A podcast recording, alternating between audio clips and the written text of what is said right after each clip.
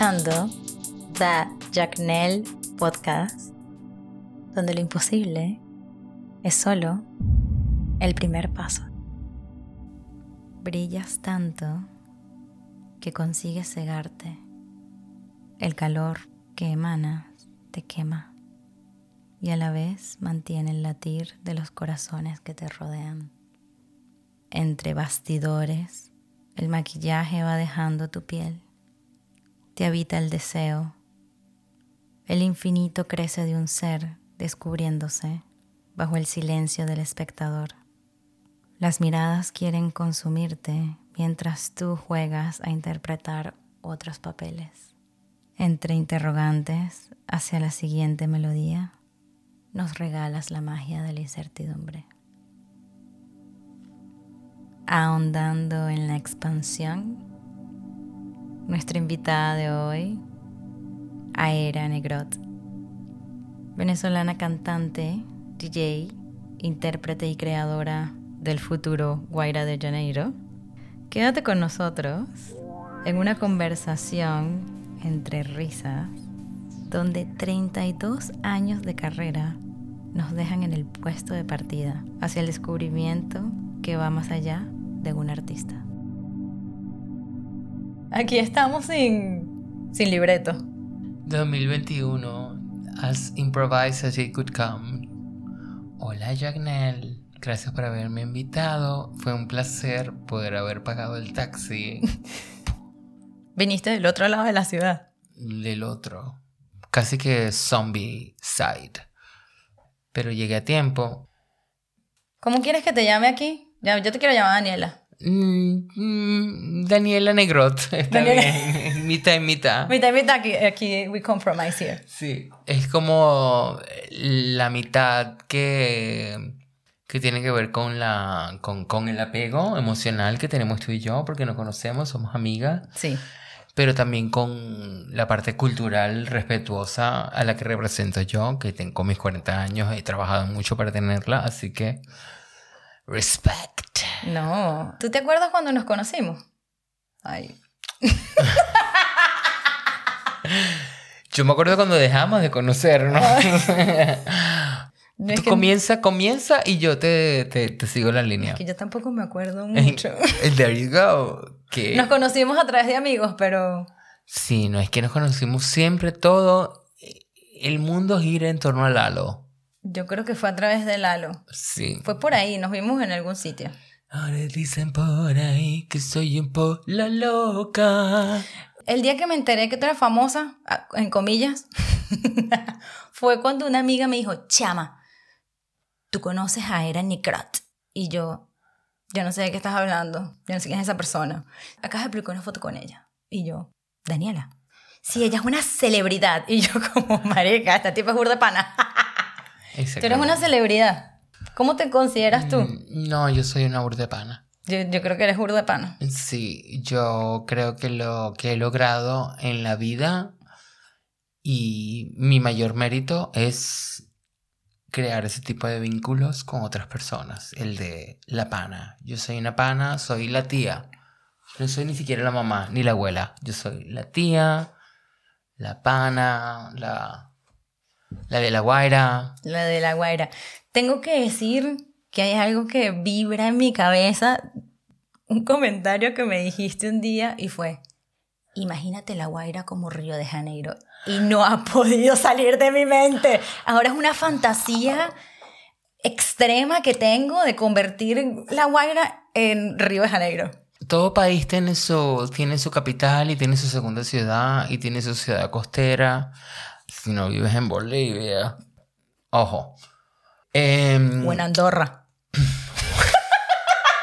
o en Luxemburgo. Bueno, no todas las ciudades tienen su cosa costera. O en Pakistán. Bueno. ¿Sabes? O en. Afganistán. Ay, qué pesado. Ya te fuiste, eso. te Wow. fuiste de la Guaira a Afganistán. ¿Cómo pasó? ¿Cómo sucedió eso? Qué gótica. Fuimos unas goticas de amor.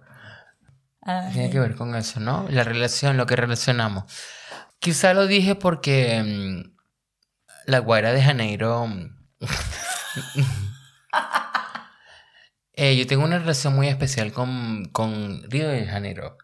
En el año 1987 eh, tenía la novela Abigail con Catherine Fulop, Fernando Carrillo y Roberto Moll. Y Roberto Moll, que era un actor venezolano muy talentoso, imitaba a un brasilero en esa época. Y yo me sentí completamente identificada con ese personaje que él hacía como de brasilero. Y yo decía como que yo venía de otra ciudad, de otro planeta, que era Brasil, ¿no? Pero yo nunca había salido de Venezuela. Y es por eso que yo tengo esa relación como estrecha con, con Río de Janeiro y, y La Guaira. Río, Río de La Guairo. Río de La Guaira. Río de La Guairo. Y Guaira de Janeiro. Guairo de Janeiro. Bueno, has dicho muchas cosas que no, he, que no te he confesado jamás, y no sé si lo vaya a confesar ahora, que me han hecho llorar y, y me hacen reflexionar demasiado sobre la vida en general. Unos niveles de sensibilidad que tú tienes impresionantes y cosas de tu vida que obviamente las personas no pueden ver si no te conocen, que son muy bonitas. O sea, es, esa parte de ti yo la admiro mucho, que básicamente es el proceso de Daniela y es lo más cálido y lo que más me acerca a ti y lo que, y lo que más me siento conectada, esa sensibilidad. Tú, marica. Y siento que, mm, y corrígeme por favor si me equivoco, que Aera Negrot es como todas esas fantasías, todo, todos esos problemas, todas esas cosas que necesitas expresar, lo haces a través de ese canal. Siempre vi a Aera Negrot como la razón, pero en realidad Aera Negrot es la consecuencia de todas esas vicisitudes y de todos esos miedos y de todos esos y de todas esas necesidades de pertenecer, de vengar de una forma ecuánime y ser un superhéroe, pero al mismo tiempo ser el perdedor. Eh, esa es la forma como veo a Irene Groth después de más de 30 años. Eh, y es por eso que mm, mi heroína se convierte también en la, la perdedora de la, de la, historia, pero mm, ha sido un nombre que me ha dado la oportunidad de tener una ah, introspección muy intensa sobre los poderes y la falta de poderes que he tenido a nivel personal. Eh, un personaje de caricatura en una historia 3D virtual. No me hagas reír que yo me río como una bruja naturalmente. y es que además tengo como 800 años. Yo no sé cuántos años tengo. Bueno, yo dije mi edad cuando nací, pero eso no es mi edad mental. Ay, 1987, imagínate tú, qué vergüenza. Una bebé. Te voy a llamar a ti ahora. 1987, Niña Bonita, Rudy Rodríguez con Carlos Mata. Esa era la novela que corría en ese año, en el año 1987. Así es como tú vives tu vida. ¿Qué novela, qué novela corría por el año? Qué interesante. Tal cual, tal cual, tal cual. Así es como... ¡Wow! Lo que pasa es que, claro, yo vengo de una, de una, de un periodo histórico en lo que se refiere a Venezuela, eh, en el que las novelas contaban más del tiempo de lo que contaba el cambio de la moneda con, en relación con el dólar, ¿sabes? O sea, Amanda Sabater, El desprecio, eh, Abigail, eh, El sol sale para todos y La luna también. Me estás diciendo un montón de novelas que yo ni conozco. Eh, exactamente, y de eso tiene que ver, ¿cómo se llamaba esta novela en la que Carolina Cristancho caía de espaldas? desde el último piso y parecía, el efecto era tan fatal, era un efecto horrible. Carolina Cristancho caía como, wow. ¿Y al final se moría o no? No. Obviamente. Obviamente. o sea, del quinto piso, pero cayó bien en la piscina, seguro. Falcon Cresa petrolero. ¿Y qué, qué pasó? ¿Y qué pasó cuando ya en tu vida no había más novelas? ¿Cómo, cómo ahora marcas tus años, porque, o sea. Estoy en Berlín, mi amor. Exacto. Bueno, esto es una novela. hay una novela. Esto es una novela, pero. Siempre, es siempre. Esto es el desprecio. Yo estoy en el momento del desprecio. Pero me sorprende. Yo no me puedo acordar de esas cosas. No, porque es que tu memoria fue borrada por efectos de, del Señor de los Anillos, Gracias. La gerencia. El- eh, Sauron me borró la memoria telenovelística. Sailor Moon. Sauron. ¿No conoces a Sauron? No, porque tú no viste El Señor de los Anillos. ¿Lo ves? Aparte de novelas, ¿qué clase de rituales tienes tú alrededor de la creación? A ver, yo tengo un ritual muy especial que es el ritual del perfume. Mi abuela, mi abuela es una persona que es una persona a quien quiero mucho, es una persona a quien sigo con, con total devoción y es una persona que siempre dice que cuando uno va al escenario, eh, la forma en, que- en la que tú te puedes centrar o la que puedes entrar en tu espectro máximo de, de, de, de identidad es con perfume. ¿Y por qué? Somos seres visuales, somos seres olfáticos, somos seres eh, kinestéticos.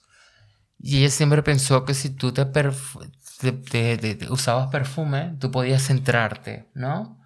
Y es algo en, lo que siempre he confiado. O sea, yo siempre que voy a una presentación o siempre que tengo algún toque, yo me pongo un poco de perfume en las partes donde hay pulso secreto.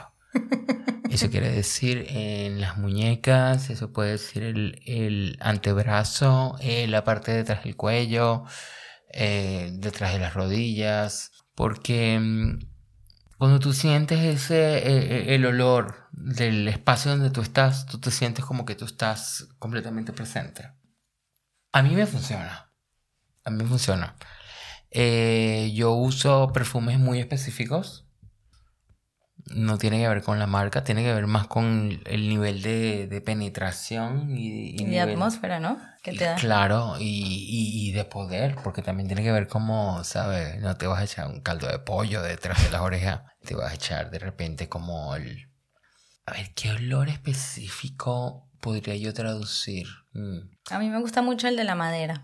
El del palo santo. El palo santo es ¿no? sí. El del palo santo, también el, hay el de la palo santo, tenemos El pachulí me encanta. el pachulí, que es, el, que es la madera que se llama outholz, ¿no? Como outwood. ¿Cuál es la pregunta? Ya la contestaste. Pero me, me adelanté. Me adelanté porque la verdad estoy aquí hablando como si todo el mundo te conociera. Y comenzaste diciendo que tienes 30 años de trayectoria 30 y artística. 2. sí. Se dice muy fácil. Pero, ¿cómo comenzó tu trayectoria artística y cómo se mantiene? Porque mantener en la industria del arte, yo diría del arte y de la música, no es una cosa fácil. ¿Cuáles son tus herramientas? Primero, ¿cómo comenzaste? El Museo de los Niños, Parque Central, año 1987. Nosotros fuimos, mi hermana y yo fuimos al, al a Parque Central, al Museo de los Niños, a pasar un fin de semana espectacular. Lo que no pensábamos era que yo me iba a meter en una producción que estaban haciendo como improvisada, como, ¿sabes? Con los niños querían como recrear una especie de situación de televisión. Yo crecí con los mini pops. El productor de mi Venezuela en el año 1987 era Eric Simonato, que era muy amigo de mi abuela. Eh, y mi abuela insistía en llevarme de La Guaira a Caracas a que yo hiciera un casting con Eric Simonato, pero él siempre estaba por fuera de la ciudad. Y claro, yo mm, regresaba a Venevisión por los mini pops. Nunca logré entrar en los mini pops. Así fue que empecé. Qué pérdida para los mini pops, porque tú eres fenomenal. Yo sé, pero es que imagínate que hubiera Bueno, entrado en los mini pop en el año 1987. No, qué bueno, No también que- estaría aquí. No. Yo tuve unas cuantas oportunidades después de entrar en el, en el mundo del entretenimiento que al final no logré y el cual agradezco mucho. Gracias a Stay Free, gracias a, a, a Urbe, gracias a... Ay, Dios mío. qué A ver, ya, ya se te, se te está borrando naming, la memoria. naming, naming, naming, No, naming. te dura, te dura hasta el 87 por ahí. Ya cuando llegas como al 90 ya se te está borrando el cassette. No, porque es que yo estuve en Estudio 92 también, con Carolina Perpetua y Adele Heights. Yo bailé en Estudio 92, eh, que era una competencia de baile que había los sábados en sábados, no era sábado sensacional, sino era sábado mundial en Radio Caracas Televisión. Mira cómo entró en coma. Y... ¿Qué letra bonita tienes? Gracias. Y esa es, la, esa es mi letra de garabato. Te voy a Ahora- Te voy a enseñar mi caligrafía de monja más tarde. Te quedaste en urbe. Me quedé en urbe. Mi pregunta es, Fuiste a todos estos castings. yo fui a todos los castings en Venezolana de Televisión, yo fui a castings en, en Radio Caracas Televisión, yo estuve en el Club de los Tigritos. Mentira. El Sí. Club de los Tigritos era mi sueño. Porque es que tenía una amiga que trabajaba ahí, que ella era parte de la producción, que se llamaba Tesalia. Uy, seguramente no puedo decirlo. Si estás muy Tesalia, si estás ahí, hola, mira, soy una estrella, gracias, todo lo que hiciste, Ya. it was right. Tengo, tengo. si estás muy aburrido y buscas diversión, únete a nosotros y tendrás la solución. De los tigritos tiene un mundo de emoción. Me, me Tú encanta. puedes disfrutarlo por la mejor televisión. Baila, canta, salta, vive la aventura. Vive tus sonrisas con un nido de locura. Vive la alegría dentro de la fantasía. Y ruge, ruge, ruge. Era mi fucking sueño estar en el club de los tigritos. Lo que pasa es que yo quería estar en Nube Luz. Todo el mundo quería estar donde no está. Es que era. ¿Cuánto tiempo duraste en el club de los tigritos? Nunca entraste. No- Nunca.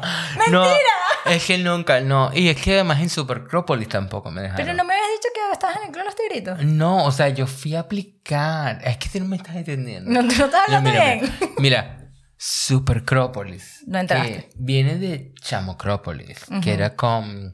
No ¿Cómo se pasa nada. ¿Cómo se llama? Salserín. No sé. me- y también intentaste entrar a Salserín y no te dejaron. No, nunca, no, porque ya yo estaba muy vieja y eso era el año 1995-96. No, bueno, ahí era donde yo estaba empezando mi vida. Sí, porque. Bueno, entonces todas estas cosas eh, mainstream no entraste en ninguna.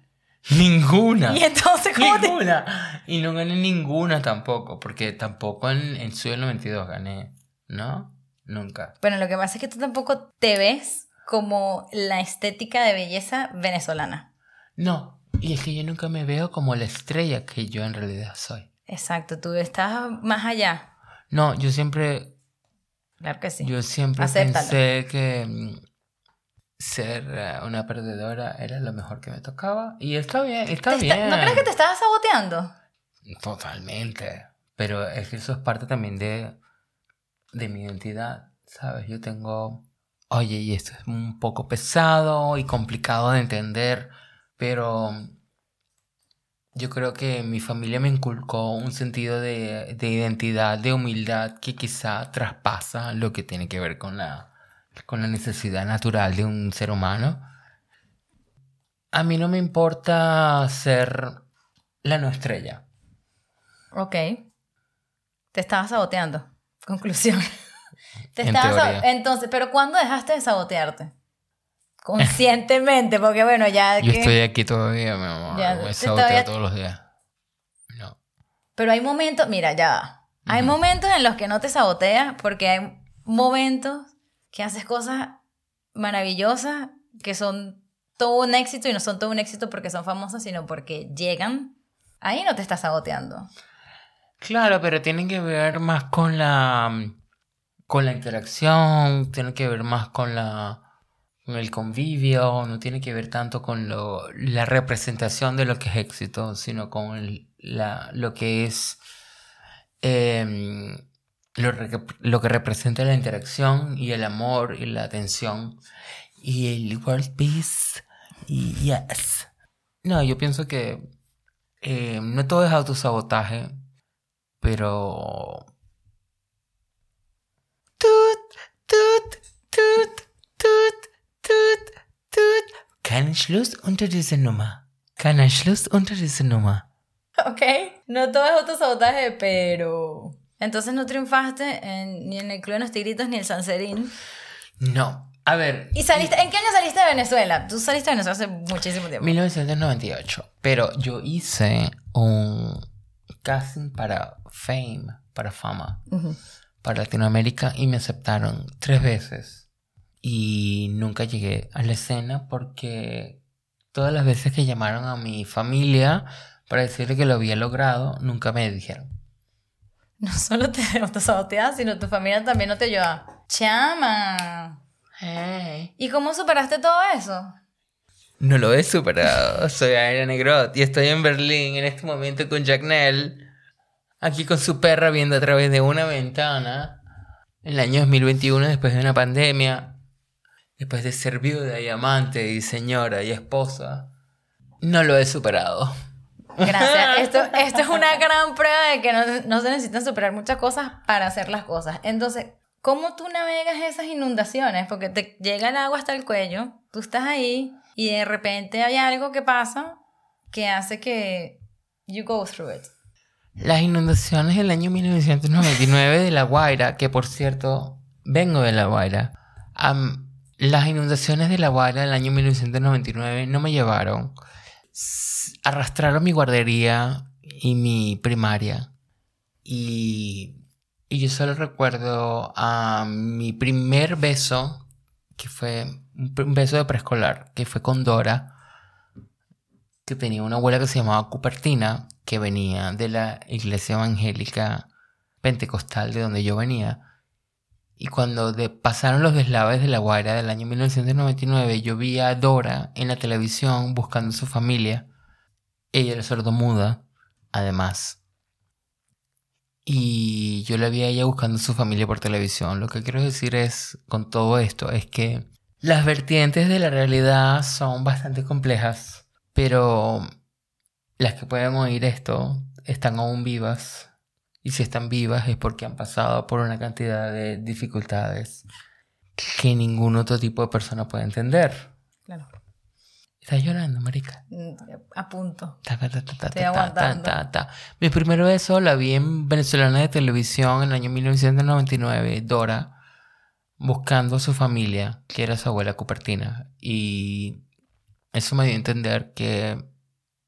Tut, tut, tut, tut. Qué absurdo, amiga. Amiga.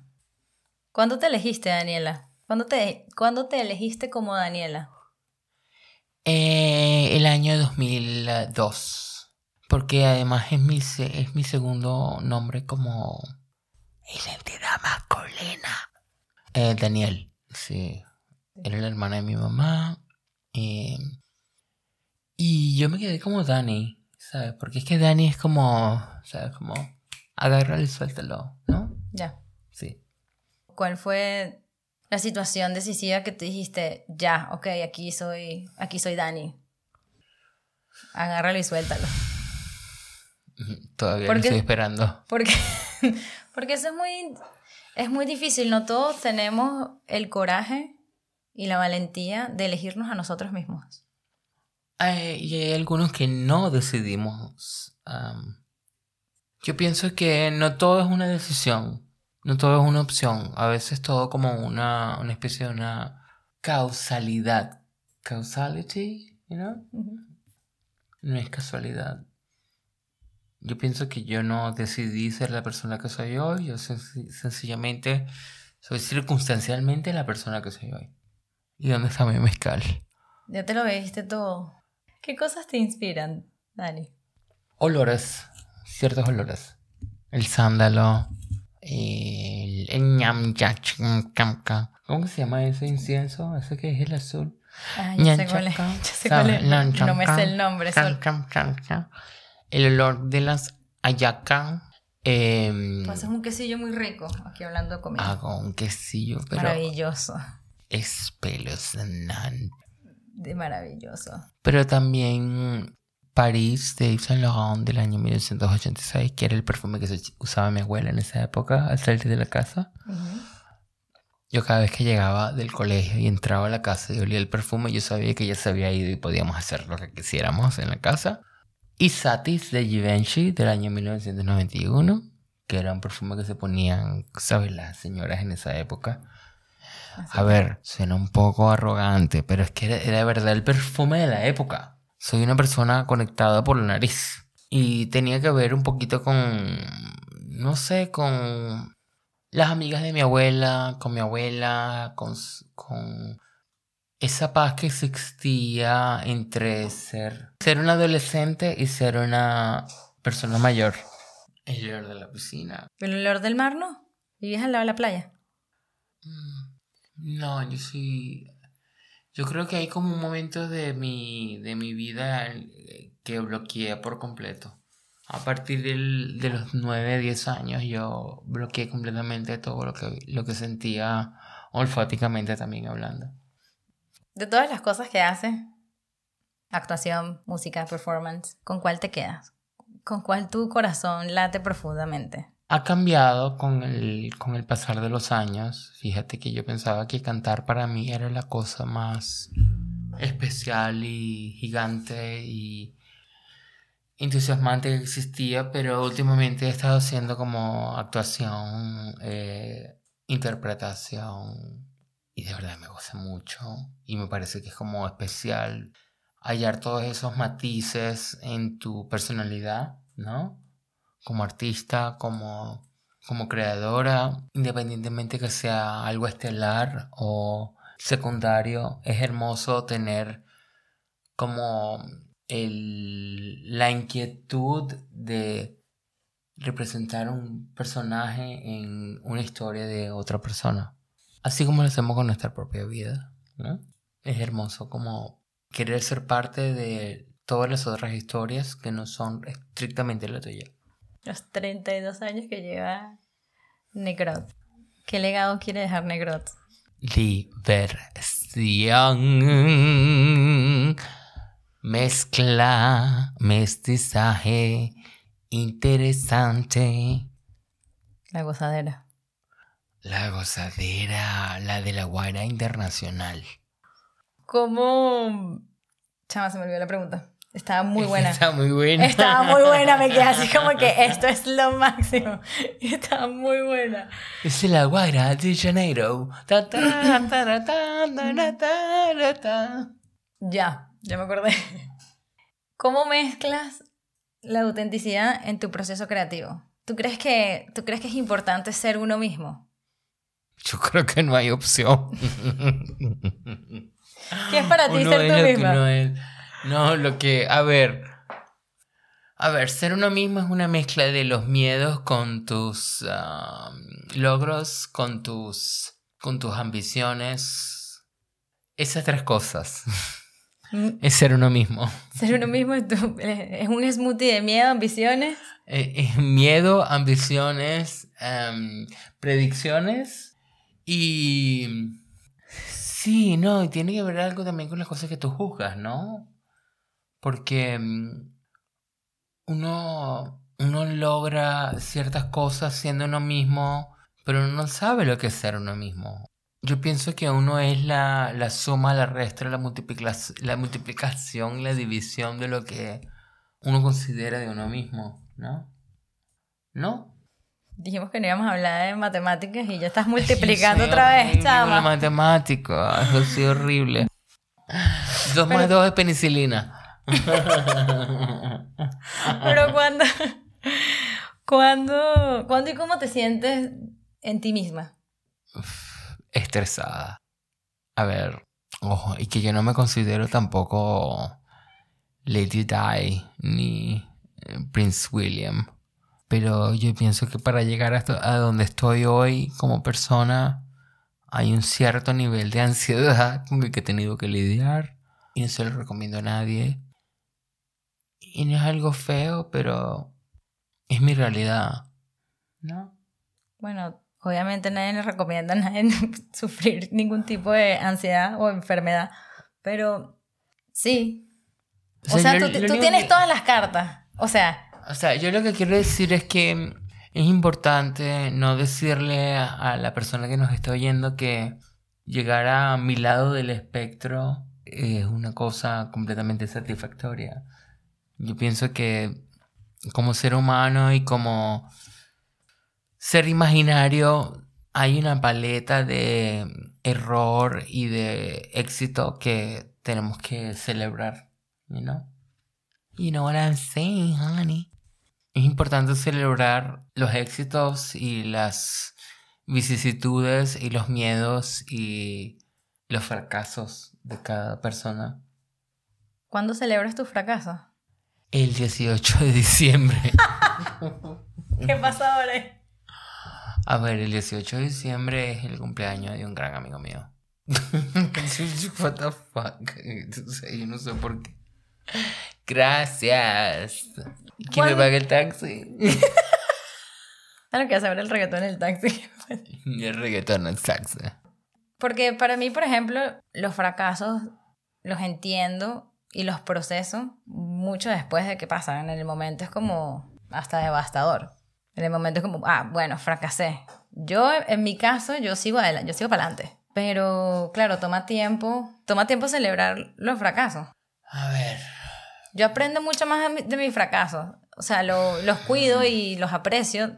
Celebrarlos, no sé. A mí, yo pienso que como sociedad eh, nos han enseñado mucho como sociedad y como, como entidad histórica, pienso que nos han enseñado muy bien a cómo lidiar con los, con los fracasos, pero no nos ha enseñado muy bien cómo lidiar con los éxitos.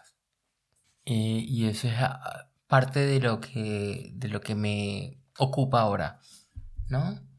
Cómo lidiar con las cosas que me hacen especial, que me hacen poderosa. Yo pienso que todo lo que tiene que ver con trauma y que tiene que ver con eh, patriarcado nos ha enseñado muy bien que somos perdedores, pero estoy tratando de lidiar ahora con las cosas que me hacen ganadora. Y todas las cosas que me he merecido en humildad por, por sencillamente existir, ¿no? Yo creo que eso es parte del proceso que, que enfrentamos ahora. ¿Cómo lidiar con lo bueno? ¿Cómo estás lidiando con lo bueno? No estoy lidiando con lo bueno. Me encantan tus consejos. O sea, no...